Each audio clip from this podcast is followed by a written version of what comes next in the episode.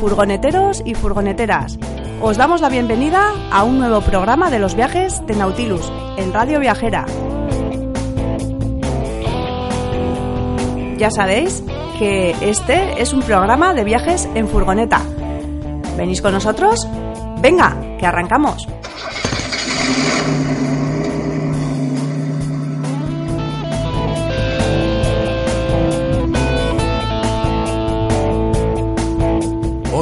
De ruta por el sur de Portugal. En Compañeros de Ruta hablaremos con unos auténticos artesanos de la camperización. En nuestra recomendación gastronómica seguimos en Portugal y vamos a ir a un restaurante espectacular donde nos vamos a poner morados a pescado frito. Sí, y además por muy poco dinero.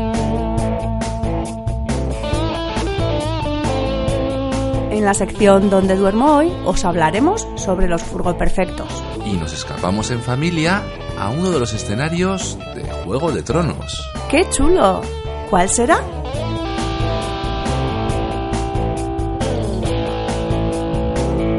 Y en nuestros consejos de viajero a viajero intentaremos explicaros cómo funciona el sistema de autopistas portuguesas.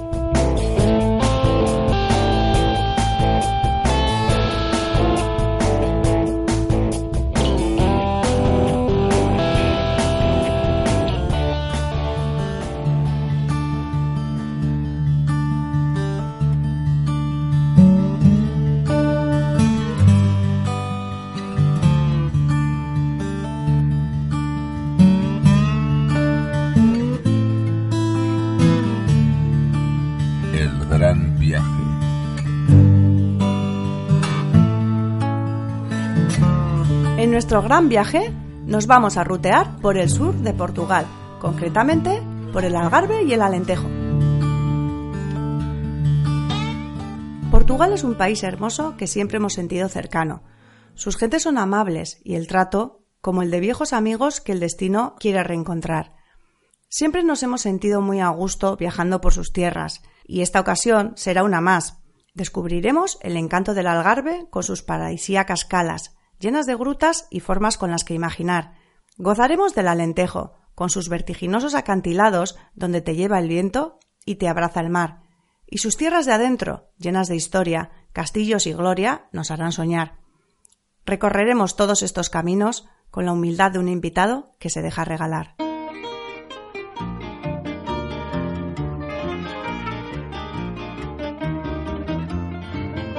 Casa portuguesa fica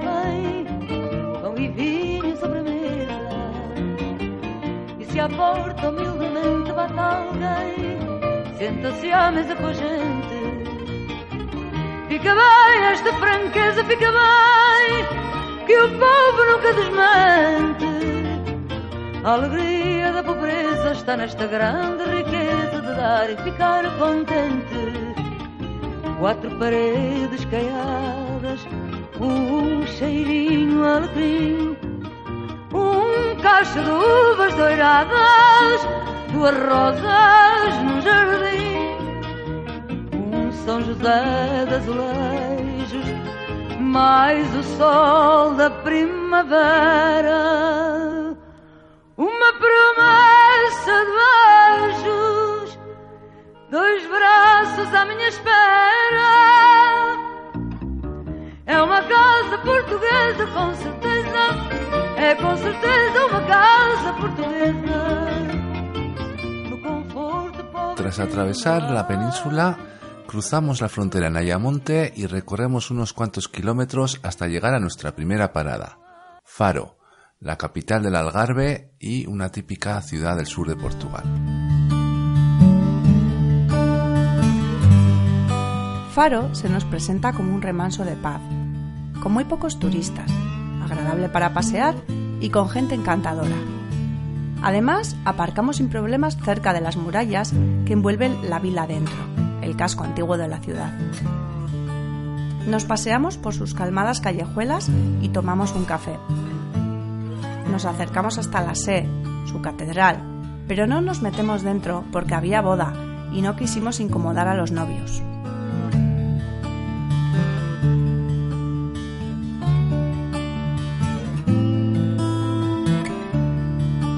Más tarde salimos por una de las puertas y damos con el muelle desde donde parten los barcos hacia las playas en las marismas de Ría Formosa. El paisaje es curioso, con un gigantesco humedal delante de nuestros ojos. El Parque Natural de la Ría de Formosa es eh, la zona conocida como Sotavento, que se extiende al este de Faro, y se trata de una laguna cerrada que tiene unos paisajes muy característicos. Tiene unas playas que están unidas a tierra firme por barcos o pasarelas construidas sobre la laguna. Y para preservarlo, pues fue declarado parque natural. Al atardecer nos dirigimos a Playa Falesía, donde habíamos leído que hay un lugar para camper y autocaravanas que está muy bien equipado y genial de precio. Y efectivamente así es. Aterrizamos en el Falesia Motorhome Park, donde pasamos la noche. El área de autocaravanas Falesia Motorhome Park tiene todos los servicios y unas duchas exteriores eh, con unas, bueno, pues construidas en madera y servicio de lavandería previo pago. Como siempre, nos gusta llevaros hasta el mismo sitio, así que os dejamos las coordenadas. Norte 37 grados, 5 minutos y 25 segundos. Oeste 8 grados, 9 minutos, 37 segundos.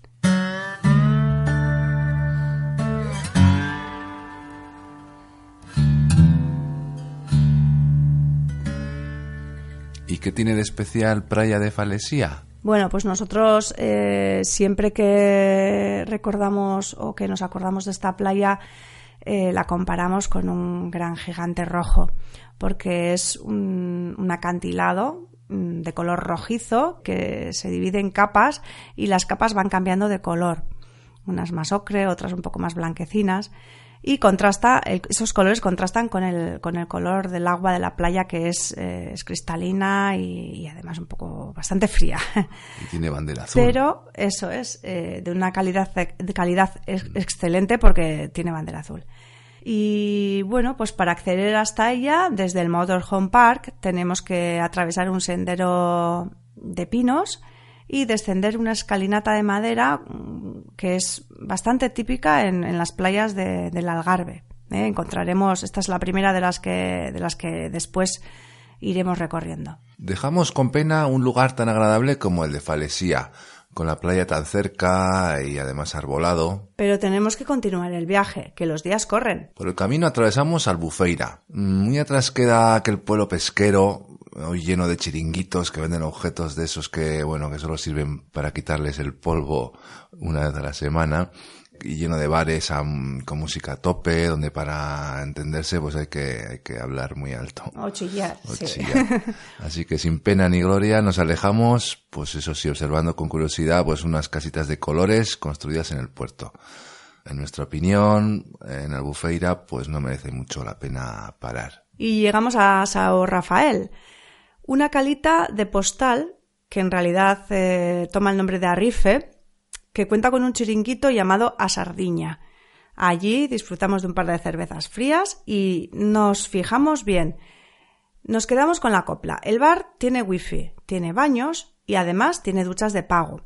Lo comentamos porque es un lugar interesante para estos furgoneteros que, como, nosotros hemos viajado también muchas veces, cuando no llevamos ducha, pues vamos buscando este tipo de lugares. Apuntadlo.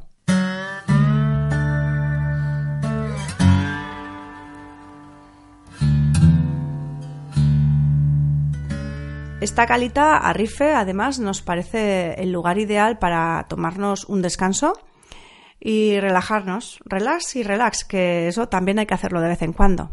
Ya atardeciendo llegamos a Lagos. Allí nos instalamos en su área de autocaravanas, que tiene un precio simbólico, podríamos decir, y bueno, está equipada con todos los servicios. Además, también tiene baño y duchas, con, bueno, pagando aparte. Si queréis conocer las coordenadas, ya sabéis que podéis consultarlas en, nuestro, en nuestra página web www.furgovidayak.eus. Tendréis que escribirlo con B y latina y K al final. Vamos a hacer base en lagos para descubrir pues unas calitas y playas pues que hay en los alrededores que son preciosas. Por la mañana nos desplazamos hasta Playa Dona Ana. Está a tope y nos cuesta aparcar. nos asomamos a una balconada para sacar unas fotos de la escarpada costa y sus islotes. Me gusta imaginar que un gigante enfadado arrancó las peñas de Monchique y en un arrebato las lanzó por los aires yendo a caer aquí.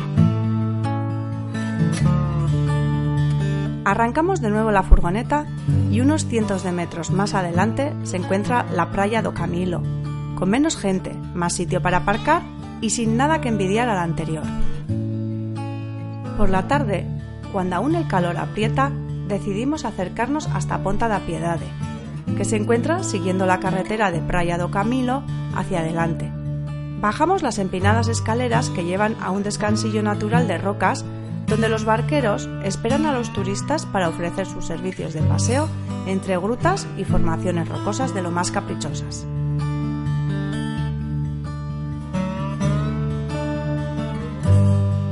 Nos metemos en una lancha con un barquero bastante serio, pero agradable. Nos va informando en portugués de los diferentes nombres que dan a las formaciones rocosas de la costa. Y hay que utilizar la imaginación, sobre todo en aquellos que llevan nombre de animal. Hay algunas con forma de camello, elefante, otras con nombres de personajes, como King Kong. Entramos en cada una de las grutas que encontramos a lo largo del tramo de costa y nos indica hacia dónde mirar para descubrir las peculiaridades de las grutas. Todo un paseo imaginario. Aparte de las preciosas playas que tienen los alrededores, Lagos en sí merece también una visita. Es una ciudad murallada, eh, por dentro tiene mucha vida, con casas blancas y muchas callejuelas, eh, bueno, abarrotada de, restaurantes y cafeterías y unos cuantos chiringuitos, pero bueno, con mucha vida y bueno, merece la pena verlo.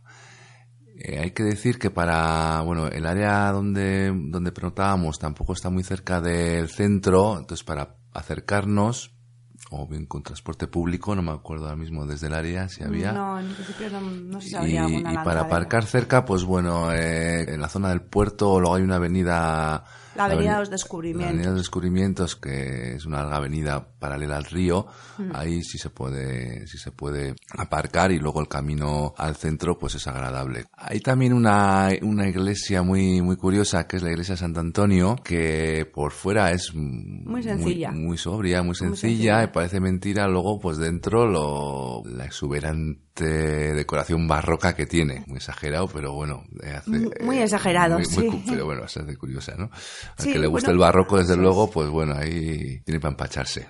Y aquí en Lagos os vamos a dejar una recomendación gastronómica para bolsillos eh, pequeños. Cenamos en una churrasquería en la que daban pollo asado con patatas. Ellos le llamaban pollo al piripiri, que no es otra cosa que pollo con picante.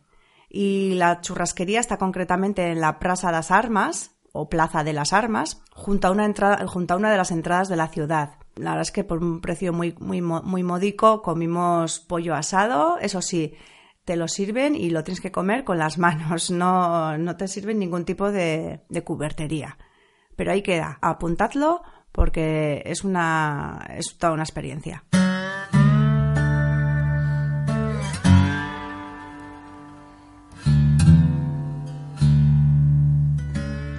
En nuestras tres siguientes paradas tendremos que agarrarnos bien para que no nos lleve el viento de los demonios. Grina es una calita de aguas turquesa, castigada por el sol y azotada por el viento que hoy no da tregua. Playa Zavial es una playa surfera que nos parece de lo más agradable. No hay aglomeraciones y podemos aparcar la camper a nuestras anchas. Paseamos recorriendo su orilla y a pesar del calor, solo nos apetece meter los pies.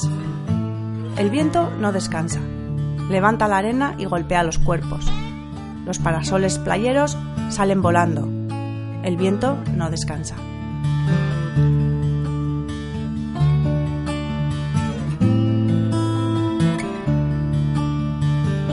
Llegamos a Cabo Sao Vicente justo a tiempo. ¿A tiempo para qué? Para disfrutar de una de las puestas de sol más bonitas del mundo. Cabo San Vicente, el confín más al suroeste de Europa, ha sido considerado siempre un lugar sagrado. Su alto acantilado de unos 75 metros de altura fue durante mucho tiempo el límite del mundo conocido, o fin do mundo. Aquí comenzaba el océano, lleno de interrogantes, incógnitas y monstruos marinos.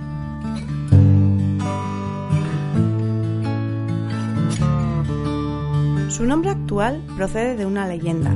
La nave que contenía el cuerpo de San Vicente, martirizado en Valencia en el siglo IV, vino a parar aquí y se quedó durante siglos guardada por dos cuerpos. Llegamos con tiempo y aparcamos sin problemas justo al abrigo del faro, que ocupa el lugar ahora de una antigua fortaleza. El viento es frío y sabedores de ello, fuera hay unos peruanos instalados en sus puestos vendiendo chaquetas de lana. Dan ganas de comprarse una a pesar de estar en agosto. Según se va acercando el momento del ocaso, más autocaravanas y camper acuden al lugar y coches a montones. Ya parece esto una romería, la gente ataviada con toallas, pareos, jerseys, cada uno con lo que puede va cogiendo sitio cerca del borde del acantilado. Miramos hipnotizados cómo el océano se traga el sol. Es un momento mágico.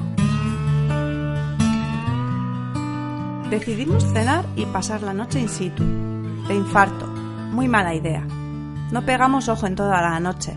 El viento zarandea la furgo y a veces notamos unos latigazos tremendos. Vamos, que casi salimos volando. Y como no podemos dormir, pues entonces imagino.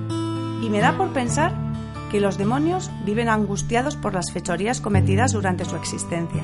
Estas les persiguen allá donde vayan en forma de nube. Y los demonios, hastiados y malhumorados, soplan y soplan con todas sus fuerzas intentando alejar la nube de ellos lo más posible. Pero no es fácil, no, deshacer tanta maldad con un soplido. Así, los demonios hartos de la persecución han huido encolerizados hasta o fin do mundo. Y aquí están todos, soplando por toda la eternidad. Tras una noche movida en Cabo San Vicente, nuestro viaje cambia de rumbo. Comenzamos a ascender por la costa, dirección Lisboa, hacia el norte, y nos adentramos en territorio surfero. Nuestra primera parada es Playa Amado. Playa Amado es una playa pues muy bonita, muy salvaje, y cuenta con una escuela de surf a pie de playa. Y bueno, pues por eso nos encontramos un ambiente totalmente surfero. Pero ese día no hubo suerte porque, porque no, realmente el mar estaba en calma y no había casi casi olas. Y nosotros, pues que somos de Donosti y nos solemos acercar bastantes veces a la Zurriola y a Zarauz, sabemos que, bueno, que esto de, las olas eh, va, por, va por días, va por momentos y no siempre se encuentran. Y de una playa surfera a otra concretamente Playa Bordeira. Esta es, bueno, una amplia playa muy salvaje, protegida por inmensas dunas y, bueno, de, una gran belleza. Nosotros, bueno, nos costó verla, ¿eh? Porque dormimos, pues, en el parking de la playa, junto con un par de autocaravanas más y amanecimos con una niebla cerrada, cerrada, cerrada que no se veía, vamos, no se veía nada. Le costó un poco levantarse y bueno, una vez que se fue la niebla, la verdad es que el, espectáculo era precioso. Eso sí, a pesar de la, de la niebla, a primera de la mañana ya comenzaron a desfilar los surfistas tabla en mano y descendiendo por la escalinata que baja hasta la playa. Y llegamos a Playa Rifana, otra gran playa surfera que al abrigo de un largo y alto acantilado reúne a montones de surfistas cada día. Cuando llegamos por la tarde, bueno, aquello estaba lleno de gente y parecía un hormiguero. La verdad es que no conseguimos ni siquiera aparcar, pero sí llegamos hasta una especie de mirador desde el que sacamos unas vistosas fotos y pudimos ver, pues bueno, pues eh, lo chula que es la que es la playa, la gente haciendo surf y bueno, pues el ambiente, ¿no? El ambientillo que había. Siguiente parada, playa Monteclérigo. Esta es una playa ya con menos surfistas, es más más, familiar. Más familiar, sí, con, con niños y tal. Y bueno, está rodeada de casitas de una planta, muchas de ellas alquiladas a turistas y otras, las, pues, las más humildes, pertenecientes a, los lugareños. Bueno, se hace un lugar muy agradable y acogedor. Lo que sí recuerdo es que en Monteclérigo había un pinar donde aparcaban haces y furgonetas y decidimos quedarnos a pasar la noche allí. Y justamente al lado nuestro había aparcadas unas furgonetas, unas, unas furgonetas, unas autocaravanas, más bien de unos portugueses Y ya a la hora de cenar empezaron a cantar, bueno, y a montar una fiesta. Y, y cuando terminamos de cenar y ya nos fuimos a la cama, ahí seguían. eh, ca- tocando, haciendo música con las botellas y cantando Meu amigo Charlie. Eh, meu amigo Charlie. Charlie Brown. Ahí seguían. Bueno, lo dejamos.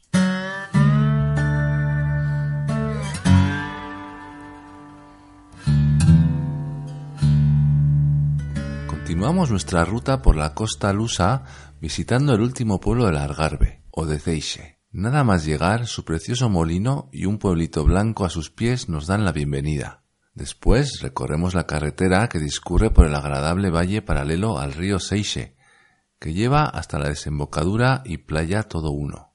Tras tomarnos un café, tomamos un trenecillo que utilizan tanto turistas como lugareños para ir a la playa. Y tras nuestra visita a Odeceixe, nos adentramos en el Alentejo. Su nombre, Alentejo, significa más allá del Tajo. Es una región de paisajes variados, playas de dunas, pueblos de pescadores y acantilados que se suceden por la costa, y ya hacia el interior campos verdes donde pace el ganado, cultivos de vid y alcornocales que nos llevan hasta pueblos amurallados con castillos en lo alto. Esta región de Portugal nos va a ofrecer un final de viaje de lo más relajado. Realizamos una breve visita a Zambujeira de Mar. Es un agradable pueblo pesquero convertido en localidad turística y tiene a sus pies una encantadora playa que ha sido premiada eh, por ser la mejor playa de Ciudad de Portugal. Su calle principal está flanqueada por restaurantes que ofrecen pescado y marisco a, bueno, precios muy, muy razonables. Pero nosotros, tras la breve visita, seguimos camino hacia Vilanova de Milfontes y ahí aparcamos para pasar la noche en la playa das Furnas. Salimos temprano y cruzamos un largo y moderno puente sobre el río Mira, para ir hasta el centro de Vilanova de Milfontes.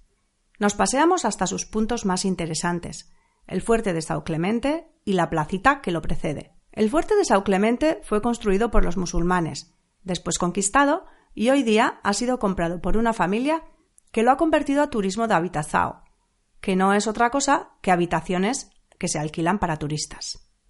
Esta misma plaza hace las veces de mirador y de terraza, desde donde obtenemos unas preciosas vistas de la desembocadura del Mira. Aquí mismo también se encuentra el restaurante Morais, donde probaremos los platos típicos del Alentejo, bacalao a bras y carne de porco o cerdo a la lentejana, ambos especialidades de la casa. Se acerca la noche y tenemos que vaciar las aguas grises, así que nos dirigimos al ACE de Portocobo. Eh, bueno, la verdad es que no nos gusta el lugar Mm, para no. dormir, era un polvorín, ¿eh? bueno, un polvorín. Sí, estaba lleno de, de- de autocaravanas, eh, era un polvorín y, y la verdad es que no, no era muy adecuado. Está en, en medio de, la población y no, no era lo apropiado para, para pernoctar.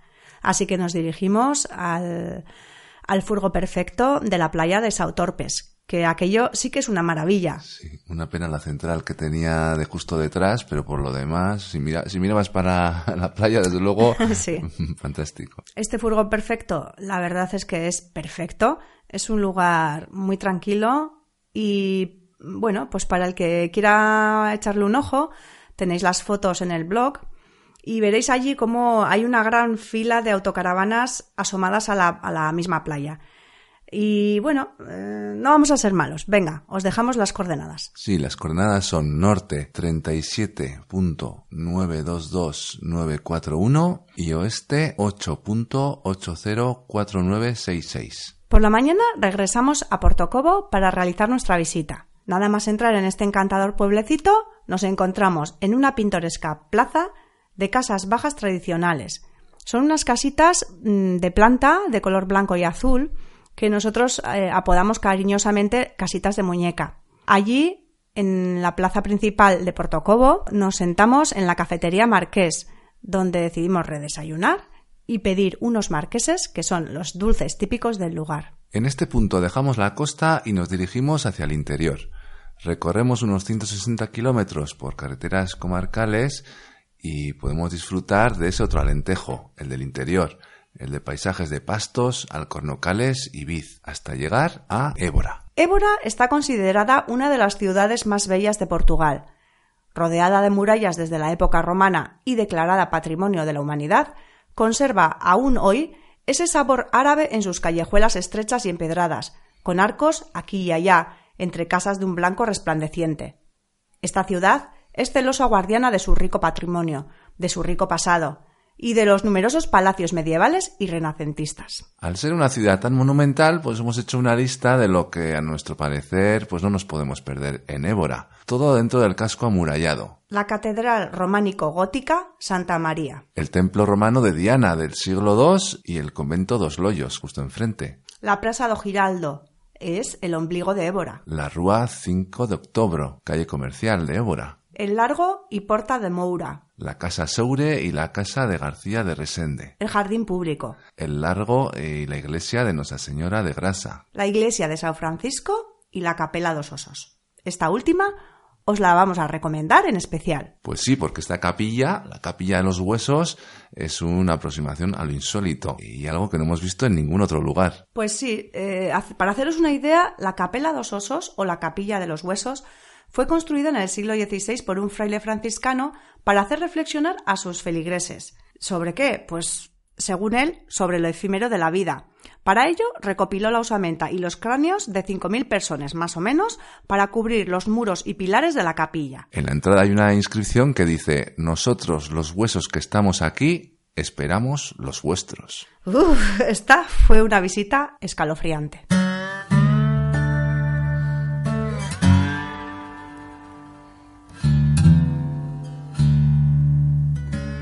En las afueras de Évora también nos espera una visita enigmática. Sí, se trata del recinto megalítico de los Almendres, que está a unos 13 kilómetros al oeste de la ciudad y es el mayor conjunto de menires de la península ibérica y el monumento megalítico europeo más antiguo, concretamente del quinto milenio antes de Cristo. Sin embargo, yo recuerdo que este recinto megalítico lo fuimos a ver, lo fuimos a visitar al caer el sol porque apretaba tantísimo el calor que decidimos visitar antes las piscinas municipales de Évora. ¿Y qué vamos a decir? Pues que es un plan genial y muy acertado si se va con niños. Para dormir, pues la verdad es que ningún sitio glamuroso esta noche. Nosotros dormimos en el Intermarché de, de Évora, que no era ningún sitio idílico, pero por lo menos tenía los servicios de vaciado, poti y, y agua potable. La siguiente parada de nuestra ruta alentejana nos lleva hasta Elvas una pequeña ciudad amurallada, no tan espectacular como Évora, pero merecedora de una visita. Está a escasos kilómetros de Badajoz y atrae a mucha gente para la compra de artículos de algodón, mantelerías, juegos de cama, toallas. Lo cierto es que nosotros aprovechamos también y compramos allí unas colchas para la furgo. Elvas es una ciudad con mucho encanto también. Nosotros elegimos estos cuatro monumentos para realizar nuestra visita. El primero, las fortificaciones del siglo XVII son el perfecto ejemplo de la arquitectura militar portuguesa y se edificaron siguiendo las técnicas del ingeniero francés Vauban. Las guardan al sur el fuerte de Santa Lucía y al norte el fuerte de Grasa. Quien guste de ello, pues puede recorrer sus cinco kilómetros. También visitamos la iglesia das Dominicas, de la cual lo que más nos gustó fueron sus azulejos. Esta iglesia está situada al sur del Largo de Santa Clara, fue construida en el siglo XVI y es de estilo renacentista. Es un edificio octogonal y lo más bello es su cúpula, sostenida por ocho columnas pintadas y también el revestimiento de azulejos policromados del siglo XVII. Nos encantó. Es un lugar de esos en los que te puedes sentar y quedar mirando a, sus paredes durante horas. También hay que mencionar el acueducto de Amoreira. Tiene un encanto especial llegar a Elvas por carretera y encontrarte frente a este acueducto como una hormiga a los pies de un elefante. Se construyó entre 1468 y 1622 y se extiende siete kilómetros y medio al oeste de la ciudad, a la que aún trae el agua. Y por último, no podemos olvidar la Plaza de la República. Es la plaza principal del VAS. Y bueno, allí se encuentra el antiguo ayuntamiento, la antigua catedral y también un gran mosaico de figuras geométricas que cubre el suelo de la plaza. Y de nuevo repetimos piscina. Nos vamos a visitar las piscinas municipales del VAS. Sí, porque ya estamos en el interior y se nota que no corre la brisa del mar. Eh, de hecho, nos salió unos días de un calor sofocante. Y para pernoctar, pues de oca en oca, porque en Portugal, precisamente, los Intermarché, que son unos supermercados de, de origen francés, eh, suelen tener servicios para autocaravanas. Así que volvemos a pernoctar en el Intermarché, esta vez en el de Elbas. Y acabamos nuestra ruta en un lugar espectacular. Subimos hasta Marbao. Marbao es un pueblo medieval fortificado que se alza junto a la frontera española, suspendido en la cima de una montaña de granito. Ofrece unas magníficas vistas, sobre todo al alba y al anochecer. El pueblo medieval es un pequeño laberinto de casitas blancas. Vamos ascendiendo y cuando llegamos a la parte más alta del pueblo nos quedamos maravillados. Nos encontramos frente a un florido y cuidado jardín que se extiende pues delante del castillo. El castillo fue edificado por el rey Dinis a finales del siglo XIII y está compuesto por varios recintos dominados por una gran torre, la torre cuadrada del homenaje. Una de sus peculiaridades es la cisterna. Con 10 metros de altura y 46 metros de ancho, es una de las mayores cisternas de los castillos portugueses. Esta estructura acumulaba agua para seis meses aproximadamente, y esto era esencial para la villa en los meses de asedio prolongado, pues en la cumbre del monte a 900 metros de altura no existía agua disponible. Y como último apunte de esta ruta, comentaros que merece la pena pernoctar en el área de autocaravanas de Marbao. Es un área pequeñita, pero bueno, con mesas, con zona de barbacoa, el fregadero y bueno, sobre todo unas vistas preciosas. Eso sí, llevaros los calzos porque está un pelín en cuesta.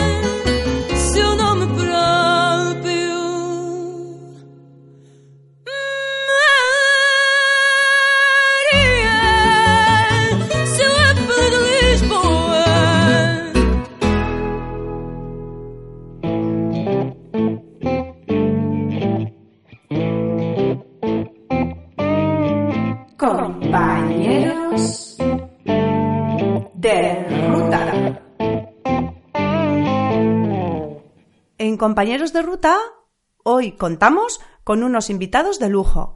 Ellos son gente apasionada por la van life y verdaderos artesanos convirtiendo furgones en auténticas casas con ruedas.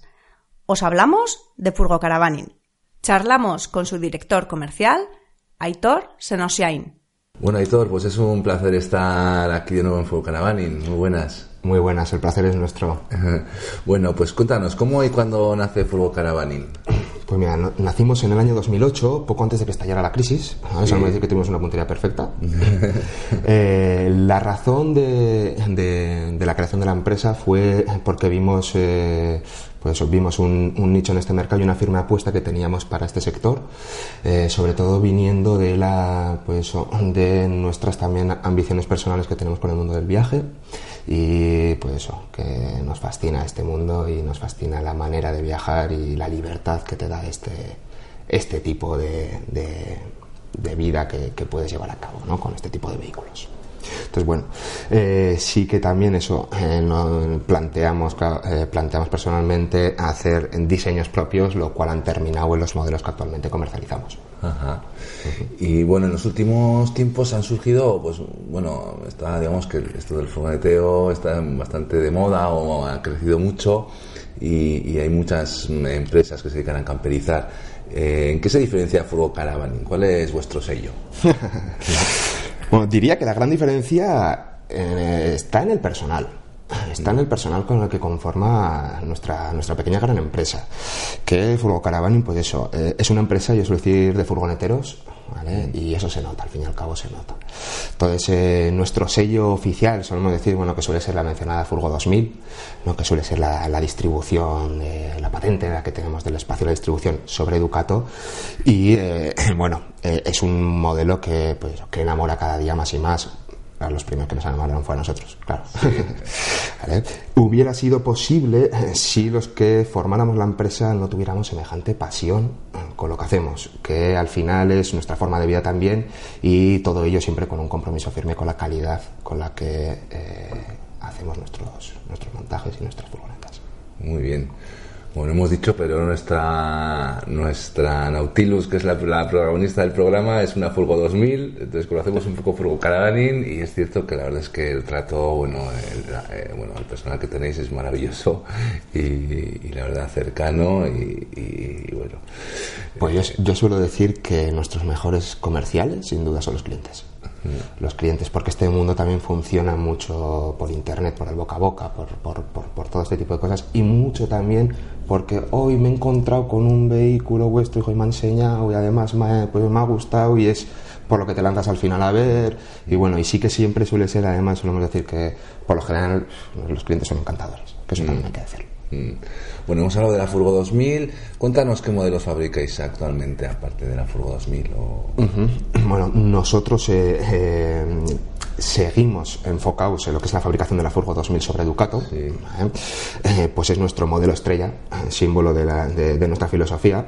Pero, no obstante, nuestro, pues eso, nuestro buen hacer, solemos decir, nos ha llevado a trabajar codo con codo actualmente con Fiat España en el cual acabamos de lanzar, se va a lanzar ahora eh, para principios de año, el modelo eh, sobre Fiat Talento, que es la hermana pequeña de la Fiat Ducato, eh, al cual va- se va a lanzar el modelo Elcano y el modelo Mundaka. Eh, El modelo Elcano es un diseño potente y completo, pensado para cubrir todas las necesidades que un furgonetero pueda tener en rutas tanto cortas como largas. Eh, Sí que nadie ofrece, por ejemplo, en ese tipo de vehículo más autonomía que nosotros en cuanto a agua y baterías. Eh, tenemos un baño, ¿vale? un baño portátil incorporado en el asiento cama, el cual, pues eso, es muy útil y sobre todo la gran innovación en nuestro, en este modelo es la ducha exterior que sí que lleva y la ducha interior que contamos en este vehículo. Contamos con una ducha interior con agua caliente. ¿vale? Entonces, eh, es el único modelo del mercado que, yo suelo decir, que un esquiador o uno que hace deportes, sobre todo más en invierno, que te puedas ir a tu vehículo y que te puedas pegar una ducha de agua caliente, que supongo que lo agradecerás. Es una gran noticia, desde luego, ¿no? Mucha gente que está escuchando y dirá, hombre, por fin. La Mundaka sí que es un modelo más ligero, ¿vale? que está pensado para rutas más, más cortitas y eh, suele ser, pues eso, al final lo que te permite sí que tienes una cama muy ancha, que es una cama como la que tendríamos en casa cualquier persona. Perdona, Aitor, eh, has dicho que estos dos modelos se van a lanzar para el 2018, ¿verdad? Efectivamente, en el 2018 estos dos modelos van a estar disponibles en 83 concesionarios, creo que son, de- del grupo Fiat Profesional a- en todos los puntos del estado. Ujú. Bueno, bueno. Eh, a ver, ¿y qué consejos le darías a un cliente que quiere camperizar una furgoneta? mm, pero igual no sabe por dónde, por dónde empezar. suele ser frecuente, Suele ser suele ser frecuente. frecuente y solemos decir que venga, que venga a visitarnos, que venga a visitarnos, que, que al final eh, sí que es verdad que el sector camper ha sufrido una auténtica revolución en los últimos años. eh, y las posibilidades son tantas que es, es prácticamente, yo creo que imposible idear un proyecto desde casa. Entonces, ca- cada año aparecen inventos nuevos que dejan obsoletos eh, las soluciones anteriores y buscando por internet, eh, pues leyendo en opiniones en los foros, eh, viendo, conociendo, eh, solemos decir, es muchas veces casi hasta contraproducente pretender aclararse con, tú desde casa con toda la información. ¿no? Entonces solemos decir que vengan, venir, eh, no hay nada como ver, oler, tocar, ¿eh? los distintos trabajos y al final dejarte también asesorar o intentar eh, que tus ideas se puedan plasmar ah, de la mejor manera posible. ¿eh? Al fin y al cabo solemos decir que nosotros los vehículos los hacemos para cumplir las necesidades de la gente. Las necesidades de la gente y muchas veces pues me suele también gustar el decir al final, joder, eh, son sueños de la gente que se pueden realizar de alguna manera y mm, me encanta pensar que podemos ser parte de esa solución. Bueno, ya eh, algunas novedades, bueno, como los nuevos modelos ya, nos has adelantado, pero hablando de equipamiento, pues eh, bueno, mm, ¿cuáles son las últimas novedades que podemos ver en una furgoneta Furgo Caravaning? Pues bueno, el- para aquellos que no, nos, que no conozcan el modelo Furgo 2000, sí que eh, pues eh, la patente, la distribución, ahí sí que suelo decir que hay que ver un vehículo nuestro, eh, porque puedes ver vídeos, puedes ver fotos y de hecho la gente dice, "Jo, qué bien y bonito se ven las fotos, yo suelo decir, la realidad supera siempre. Eh, y el, el- el verlo in situ le- al final te da otra perspectiva. Pero bueno, eso es un, eso es un desarrollo y la innovación que hicimos para el año 2000 2011-2012. Actualmente, digamos, este año que hemos desarrollado, hem- siempre hemos estado mejorando nuestra Furgo 2000. Eh, este año, por ejemplo, le hemos incorporado que pueda tener siempre dos sillas y una mesa para poder sacar al exterior, aunque tengas toda la furgoneta cargada, siempre tengamos dos sillas y una mesa para poder sacar al exterior en cualquier momento, eh, que lo vemos, lo hemos visto que es, que es, que es algo muy útil. Y sobre el modelo, digamos, de talento, en el chasis talento, que es el modelo del Cano y Mundaka, pues lo que te, venía diciendo, sobre todo nos hemos centrado mucho en el tema de la ducha interior de- del vehículo, el Cano, ¿no?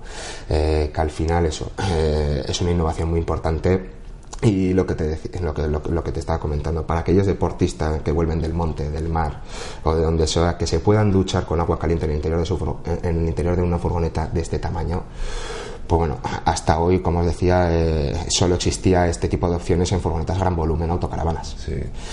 Eh, Entonces, bueno, también eh, la inclusión, lo que os decía, del baño químico portátil bajo el asiento cama ha sido una gran novedad. Ha costado mucho trabajo llevar a cabo, más que nada, mm, no tanto por la idea del baño, sino cómo alojarlo y que sea una manera sencilla. Incluso se pueda utilizar también eh, a la noche, lo que es otro de los pequeños hándicaps que nos encontrábamos con, con- con nuestra, con- nuestra idea.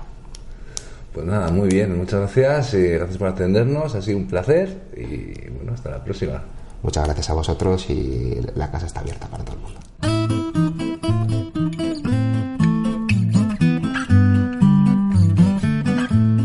A la mesa.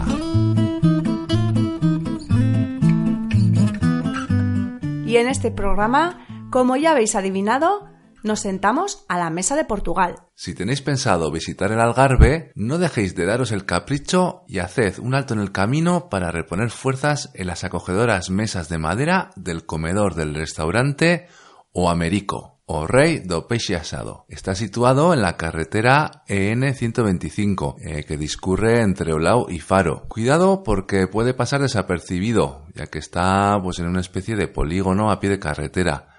Sin embargo, lo que no se os pasará por alto es la gran cantidad de vehículos aparcados que veremos a sus puertas. Y sí, tal como dice el cartel, es el rey del pescado asado. Asado y a la parrilla. Así es como se sirve todo el pescado que en este acogedor restaurante podemos degustar. La verdad es que nosotros no hemos conocido una cosa igual. Hemos viajado varias veces a Portugal y no, pues no, no sabría yo decir eh, otro lugar parecido a este. Se trata de un restaurante modesto y de un marcado estilo portugués, donde por un precio módico, y bueno, cuando digo cuando decimos módico es muy módico, se come pescado hasta decir basta. Los camareros, con las manos enfundadas en, guantes blancos, pasan con las bandejas repletas y van sirviendo con las manos a izquierda y derecha. Y a nuestro plato llegará lo que toque. No, no- normalmente no se pide. ¿Eh? Llega lo que toque, pues un salmón, luego unos chipirones, después chicharros, sardinas y todo hecho a la brasa. Pero bueno, no, no penséis que lo sirven todo a batalla, todo lo contrario. Los pescados están preparados con todo el mimo del mundo y siempre van aderezados con un refrito de ajos o con su jugo. Además, van con unos generosos acompañamientos como ensalada de tomate, pimientos asados, un plato de patatas asadas y bueno, suele estar todo para chuparse los dedos. Y realmente, si en algún lugar del mundo, en algún restaurante, podemos decir que nos vamos a chupar los dedos, es en Noamérico. Y como pudimos comprobar, el camarero pasa sin cesar hasta que al final tuvimos que decir, después del tercer filete de salmón, tres o cuatro chipirones, alguna sardina o un par de chicharros, ¡puf! Por favor, no me sirva más. Pero alguna mente peligrosa pensará, ¡ja! ¿Y a qué precio? Pues os podemos asegurar que salimos con la panza llena por unos 8 euros por persona, con bebidas y pan incluido. Esto ya fue hace... Hace cuatro años. ¿no? Sí, unos cuatro años y es verdad que ha pasado el tiempo, pero bueno, según, según los comentarios que nos van dejando nuestros seguidores en el blog, pues parece que el lugar no ha cambiado demasiado. Entonces lo, lo tenemos un poco vigilado por si regresamos a Portugal. En fin, que si sois grandes devoradores de pescado como nosotros, os podemos asegurar que esto es todo un festín y una de las mejores maneras de poner los pies en Portugal. Apuntado, ¿verdad? Ya os hemos dicho que puede pasar desapercibido, así que os vamos a dar las coordenadas para que no os lo paséis de largo.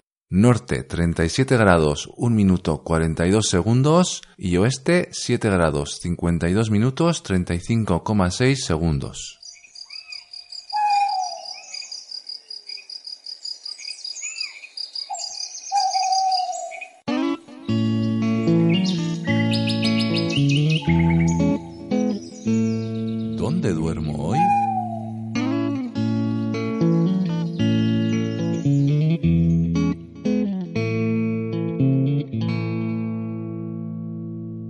Y hoy vamos a dormir en un furgo perfecto. Tal como dice la palabra, pretende ser un lugar perfecto para pernoctar en furgoneta. Muchos ya los conoceréis, pero otros os preguntaréis qué es esto de un furgo perfecto. Bueno, pues eh, explicado así a grosso modo, son lugares de pernocta recomendados por usuarios camper. ¿Y dónde los podemos encontrar? Pues en la página del foro www.furgovw.org. Allí tienen una pestaña en la que pone mapa furgo perfecto, en la que si clicamos, pues eh, nos llevará al mapa, al mapa mundi en el que podemos encontrar localizados los diferentes puntos que nos ofrecen la información de los furgo perfectos. Bueno, aunque si ponemos mapa furgo perfecto en Google, en el buscador de Google, también eh, te sale directamente. Pues sí, también.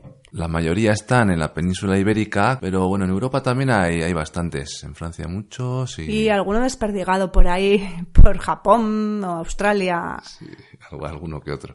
La información que nos aportan pues es bastante, bastante clara. Los furgoperfectos están clasificados por tipos en áreas de autocaravana, que son las que menos. Casi todos son aparcamientos libres o em, tolerados y algún que otro camping.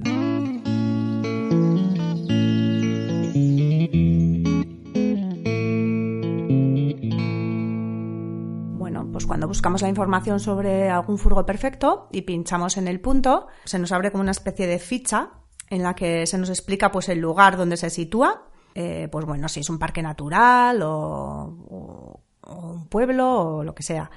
El tipo de furgo perfecto, si es un furgo perfecto o un aparcamiento tolerado o tal, o un camping o un área de ACE o lo que sea. Si es gratuito o si es de pago, si tienes la posibilidad de acceder a, de tener agua potable y si hay algún baño alrededor, en su entorno. Eso es principalmente lo que nos explica la ficha. Y esta ficha va acompañada después de información que podemos encontrar en la web sobre la zona en la que está situado, bien de turismo o bien de, otro tipo. Y va acompañada también de una breve explicación de cómo ha sido la estancia del usuario del foro que, ha colgado este furgo perfecto y también de alguna foto. Después debajo siempre suele haber alguna actualización y algún comentario pues de otros usuarios que después de haber colgado el furgo perfecto pues lo han usado y, bueno pues lo que hacen es un poco pues eh, reafirmar o que está, pues bueno, pues que el furgo perfecto funciona bien y está, está accesible y está en orden. Y si no es así, pues también suelen dejar un comentario negativo o en el que dicen, pues bueno, pues no se puede acceder o, o no está permitida la estancia o no está permitido el aparcamiento o lo que sea. Y bueno, pues hay que decir que estos foros perfectos son revisados por los administradores del foro todos los años y que bueno, que sí se suele hacer una criba. Pero que bueno, que a la hora de usarlos siempre hay que consultar las últimas actualizaciones porque bueno, ya sabemos que esto pues va cambiando. El lugar donde en un momento dado se puede aparcar o se puede pernoctar, pues puede cambiar y, y, puede ser de repente un lugar en el que esté prohibido. Así que a la hora de usarlo siempre hay que consultar y, y, y, mirar las cosas antes de ir. Si os hablamos de nuestra experiencia personal, nosotros hemos encontrado tanto lugares idílicos como otros que no lo son sí. tanto. Al final, que es un furgo perfecto, pues bueno, la palabra en sí ya es muy subjetiva y lo que para uno es perfecto, pues para otro no lo es tanto. Entonces, bueno, es otra opción y os animamos a, la, a que la probéis.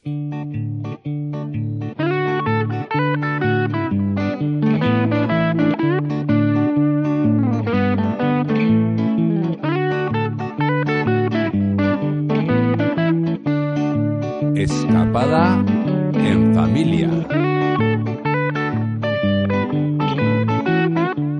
Hoy nos escapamos en familia a un lugar de película. Últimamente, todo el mundo habla de esta encantadora isla convertida península, que situada a unos 8 kilómetros de Bermeo, en la costa de Vizcaya, es una de las visitas que no debes dejar pasar si vienes por tierras vascas. Seguro que ya te has enterado de que han rodado la saga Juego de Tronos en este mágico lugar. A lo mejor lo conoces como Rocadragón, pero ¿qué sabemos en realidad de Gaztelugache? Acompáñanos a descubrirlo. Comencemos con un poco de historia. Todo empezó cuando en el siglo X los labradores de los alrededores construyeron su pequeña parroquia en la cima de esta isla dedicándosela a San Juan Bautista. Posteriormente se convirtió en convento, aunque un par de siglos más tarde los monjes abandonaron el lugar llevándose los objetos de valor consigo. Pero San Juan de Gastelugache tiene la peculiaridad de ser un lugar privilegiado y estratégicamente situado para controlar la costa y el mar, así que fue utilizado como fortaleza para defender el señorío de Vizcaya ante Alfonso XI.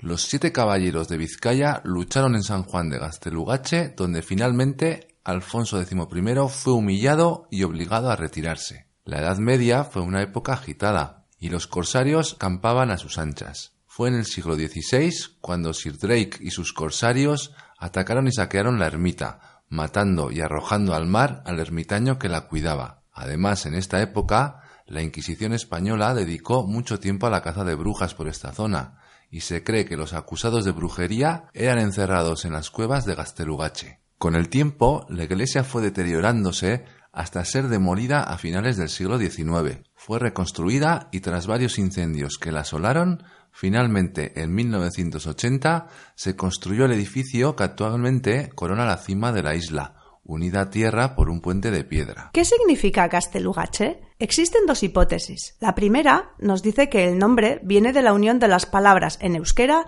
Gastelu y Aitz, castillo y peña, haciendo referencia a la peña sobre la que está construida la ermita, adoptando la forma de castillo o fortaleza. La segunda nos lleva a la unión de las palabras en euskera gaztelu y gaitza o gache, castillo y difícil, haciendo referencia al difícil acceso del lugar. Mmm, interesante, ¿verdad?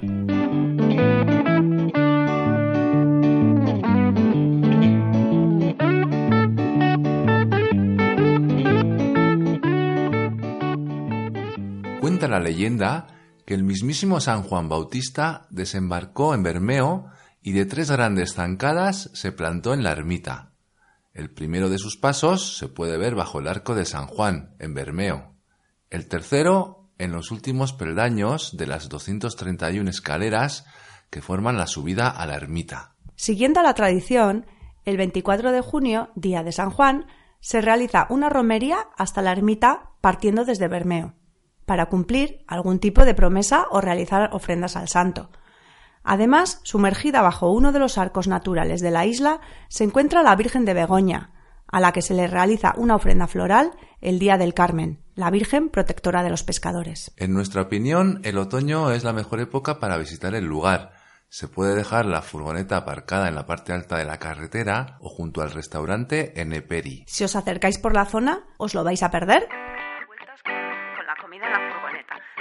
Nosotros la verdad es que lo resulta es bastante bien. Extender De viajero a viajero.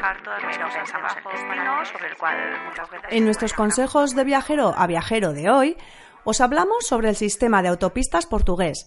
Ese sistema de autopistas que trae de cabeza a muchos viajeros. Sí, porque es, eh, bueno, difiere bastante de lo que podemos encontrar en otros países. Mm, digamos que podemos distinguir entre dos tipos de autopistas. Las tradicionales, con cabinas de peaje, como podemos encontrar en casi todos los países, eh, en las que podemos pagar, pues bueno, metálico, con tarjeta, tienen también un sistema de telepeaje, el Vía Verde, que es mm. compatible con el Vía T que utilizamos aquí. Pero luego tenemos las autopistas de peajes exclusivamente electrónicos. Estas están identificadas a, eh, a la entrada, hay que fijarse porque, bueno, si pone Electronic Toll Only, estamos hablando de una de estas vías. Entonces, bueno, funcionan, hay unos, una serie de arcos a lo largo de, de las autopistas que, bueno, a medida que vamos pasando y, haciendo kilómetros, pues nos van cobrando. ¿Y cómo pagamos? Hay varias formas. La más sencilla, quizás para los turistas, eh, para nosotros, sea mediante la, el sistema EasyToll. Eh, es una, un sistema, pues, que vincula eh, una tarjeta de crédito con tu vehículo, con la matrícula del vehículo. La pega cuál es? Eh, hay, unos, hay unos puntos de bienvenida eh, donde, tenemos que hacer esa operación de vincular la tarjeta con el, con el vehículo, pero solamente hay cuatro. Uno en la A28 en Vianado Castelo, otro en la A24 cerca de Chávez, otro en la A25 en Vila Formoso y otro en la A22 en Villarreal de Santo Antonio. ¿eh? están identificados como Welcome Points puntos de bienvenida. Si entramos por otro sitio, pues bueno, pues este sistema ya pues no nos sirve. Claro, porque estos cuatro puntos de bienvenida están dispersos a lo largo de la raya, que es la frontera entre España y Portugal.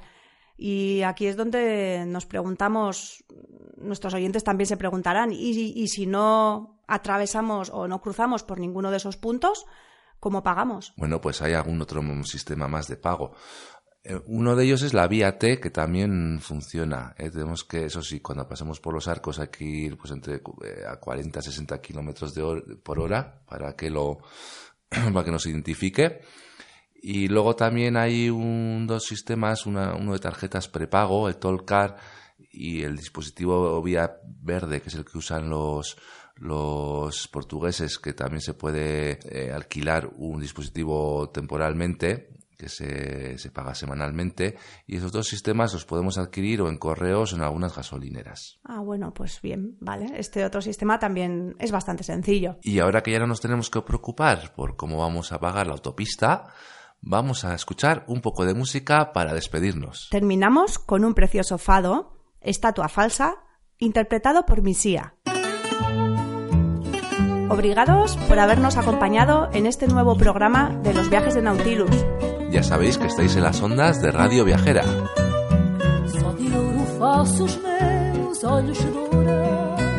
Ya lo sabéis, nosotros somos Furgovidaya y podéis completar toda la información entrando en nuestro blog www.furgovidaya.eus. Deberéis escribirlo con B y latina y K al final. Podéis descargaros este programa y los anteriores en iVoox e iTunes. O también podréis encontrarnos en la página web de Radio Viajera www.radioviajera.com.